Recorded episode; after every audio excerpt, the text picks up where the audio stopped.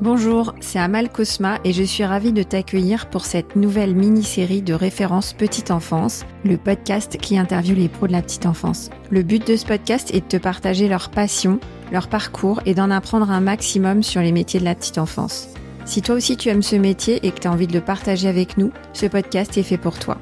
Juste avant de démarrer, quelques petits messages. D'abord, je te recommande les deux premières saisons si tu as envie de travailler tes process et ton management. Ensuite, je te demande de me consacrer quelques minutes de ton temps pour déposer une note sur Apple Podcast ou sur Spotify. Comme ça, tu m'aides à valoriser les métiers de la petite enfance en diffusant le podcast. Viens aussi me voir sur LinkedIn pour retrouver les coulisses du podcast. Enfin, j'ai aussi créé une newsletter que tu peux retrouver dans les notes de l'épisode dans laquelle je partage tous mes outils de qualité d'accueil et de qualité de vie au travail parce que l'un ne va pas sans l'autre. Allez, je ne t'embête pas plus et je laisse place à l'interview de mon invité du jour. Aujourd'hui, Catherine, ça n'a échappé à personne, c'est la crise dans notre secteur, dans la petite enfance. Alors, est-ce que vous pouvez nous dire comment vous, à votre place qui est très centrale dans l'information euh, des pros de la petite enfance, comment vous vivez la crise actuelle? Je, ferai bien un, petit retour en arrière. Je dirais qu'il y a eu quand même deux, trois éléments qui ont amplifié la crise actuelle, qui couvaient, puisque euh, la réforme des services aux familles, euh, elle n'a pas toujours fait l'unanimité. Il y a, je pense à pas de bébé à la consigne, notamment qui était, qui, qui, qui, disait attention à la qualité, etc. Mais bon, ce qui pour moi a été un détonateur parce que ça a mis la, la petite enfance euh, dans le grand public, si, si vous voulez, c'est euh, ce fait divers euh, de Lyon où une petite fille donc est décédée dans une micro crèche. Ça a été un traumatisme, je pense, pour, pour, pour, tout le monde, mais les professionnels de la petite enfance aussi, parce que quelque part, ça jetait un peu l'anathème sur une profession. C'était quelque chose d'horrible, et ça a été traité par la presse grand public de façon. Et c'est là que je me suis dit, il y a vraiment une différence de traiter les choses en professionnel et en grand public. Moi, j'ai essayé d'être plus dans la retenue, euh, alors que j'étais à titre aussi personnel très affectée. Enfin, c'est quelque chose qui a affecté euh, les professionnels de la petite enfance. Et je me suis dit, mais tu deviens peut-être, vous avez raison quand vous me disiez ça, peut-être tu deviens une professionnelle de la petite enfance parce que j'ai pris, je l'ai pris, euh, je, ça m'a énormément affecté en fait. Et euh, je, je l'ai traité comme une journaliste, mais j'ai eu beaucoup de mal à, le, à, garder quand même euh, ce recul parce que ça m'a, j'ai trouvé que c'était très difficile et j'ai été un peu tout de suite en empathie finalement avec les professionnels de la petite enfance. Donc ça a été euh, difficile à traiter. Je voulais pas être dans le pathos parce que je trouvais que il fallait un peu de, un peu de tenue pour revenir à quelque chose que j'ai dit dans un épisode précédent où j'ai dit euh, j'essaie de pas prendre parti et d'être dans la retenue et, et je, je ne suis pas restée à une fois et je le regrette. Euh, j'ai réagi assez vivement à un communiqué euh, d'un syndicat de professionnels de la petite enfance euh, sur cette affaire de Lyon euh, parce que j'avais été choquée sur la façon dont il le traitait. Et je pense que du coup, je suis sortie de ma réserve et peut-être que le côté euh, tout simplement humain, maman, euh, grand-mère, je sais pas, tout ça c'est un peu mêlé. Et je le regrette parce que c'était pas la peine et ça a créé des tensions bêtement. On s'en est expliqué depuis. Je continue à penser que il aurait fallu un petit peu plus de décence, mais je regrette d'avoir pris parti bêtement. C'était pas le moment. Mais ça a été quelque chose de très très important et Pareil sur le rapport IGAS, j'ai été gênée de la façon dont mes confrères de la presse grand public l'ont traité. J'ai évidemment l'effet de maltraitance, c'est épouvantable, inadmissible, et tout a été dit là-dessus et je le partage.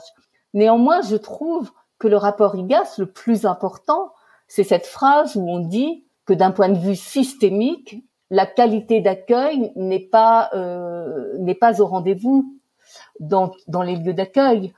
Et ça, pour moi, c'était beaucoup plus grave finalement et, beaucoup plus profond pour, pour, pour, le monde de la petite enfance que les cas de maltraitance qui sont encore évidemment épouvantables, inadmissibles. Mais j'ai refusé finalement de faire le florilège de tout ce qui était cité en me disant c'est plus important de montrer que c'est plus profond et qu'il faut s'attaquer vraiment euh, à la racine, quoi, et que parce que finalement les maltraitances, sinon on peut dire que c'est des déviances personnelles, bon, alors que ça s'appuie sur des sur, sur, quelque chose qui est plus institutionnel. Donc ça, ça a été euh, un, un moment, ça a été deux moments très très forts et très et qui m'ont affecté de euh, presque personnellement plus que je ne l'aurais pensé en fait. Euh, c'est là que je me suis dit que j'avais beaucoup de beaucoup d'empathie pour ce milieu et, et beaucoup d'affinité avec ces professionnels de la petite enfance.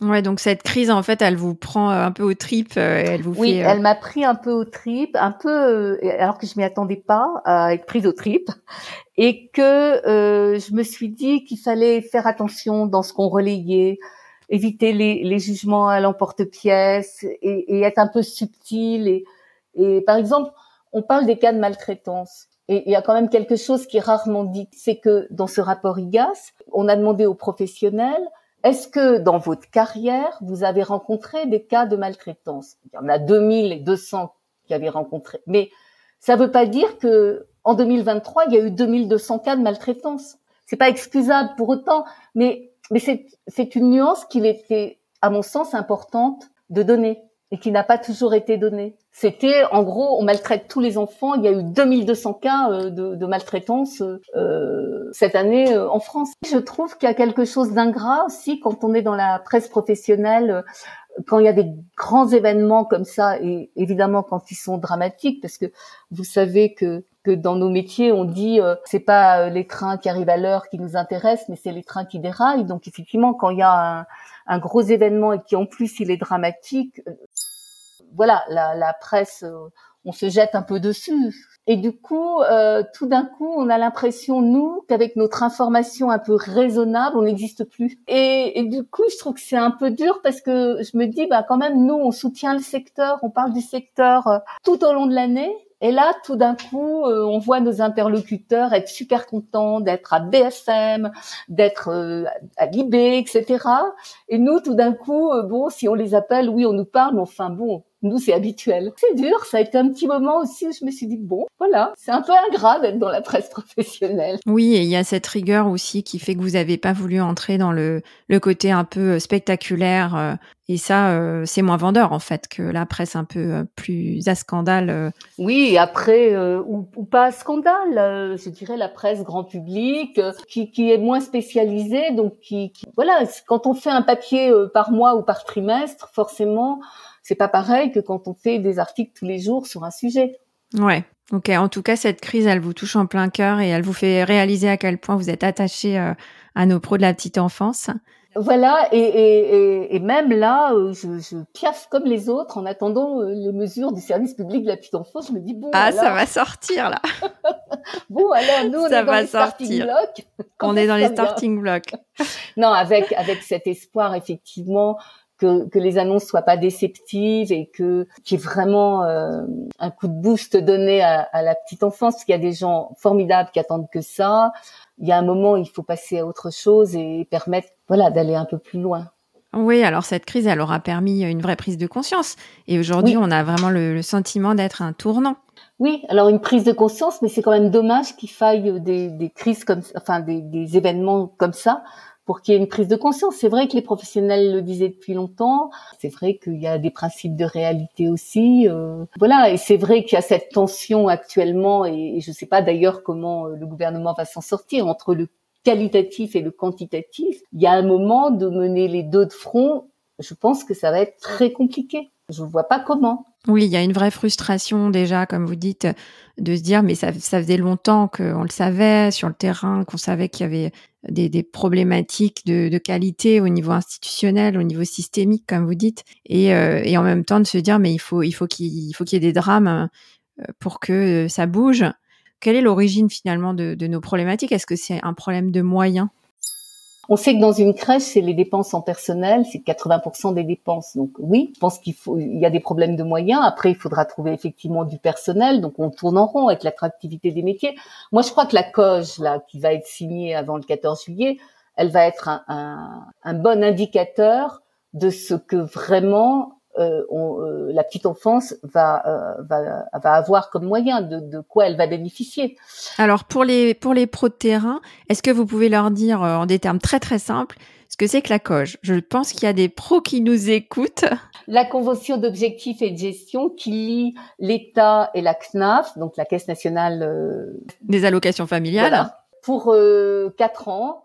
Cette convention. Cette convention euh, elle donne pour quatre ans les moyens qui vont être alloués euh, à différents secteurs, dont la petite enfance, dont l'accueil collectif, euh, dont la fameuse PSU. Je pense que les professionnels savent ce que c'est la PSU, hein, prestation de service unique. C'est vraiment l'enveloppe qui va leur permettre de faire ou pas du bon boulot, en tout cas d'aller parce que moi, je crois que les professionnels, ils ont juste envie de faire du bon boulot. Mais les gestionnaires aussi, euh, je pense qu'ils ont envie de faire du bon boulot. Enfin, euh, encore une fois, euh, sauf exception, bon, évidemment, il y a des, encore une fois, il y a des brebis galeuses partout, mais je pense que, mais je pense qu'il y a un moment, il faut des moyens. Ouais, complètement. Euh, on, on peut pas faire mieux avec moins et mieux avec autant. Il, pour faire mieux, il faut plus de moyens parce que avec la meilleure volonté du monde, euh, ben voilà, si on veut un groupe euh, de cinq enfants avec un professionnel, il, faut plus de moyens parce qu'actuellement c'est pas ça la norme. Oui, donc la convention, la COGE, la convention entre la CAF et euh, les acteurs, c'est une convention de financement et ça va nous permettre tous les quatre ans, c'est renouvelé tous les quatre ans, ça nous permet de savoir quels sont les financements, quels sont les moyens pour les quatre prochaines années. Donc en gros, c'est le budget de la petite enfance. Et ce que vous dites, c'est que là, il va être renouvelé euh, très bientôt et que euh, on va pouvoir euh, constater est-ce qu'on a est-ce qu'on a les moyens d'agir ou pas.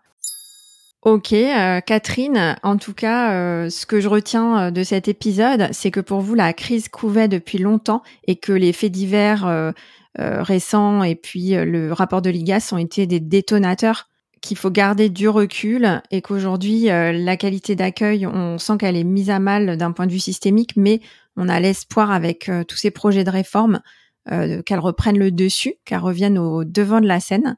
Et maintenant, je vous propose que dans l'épisode 5, on puisse conclure cette petite série d'interviews. À tout de suite.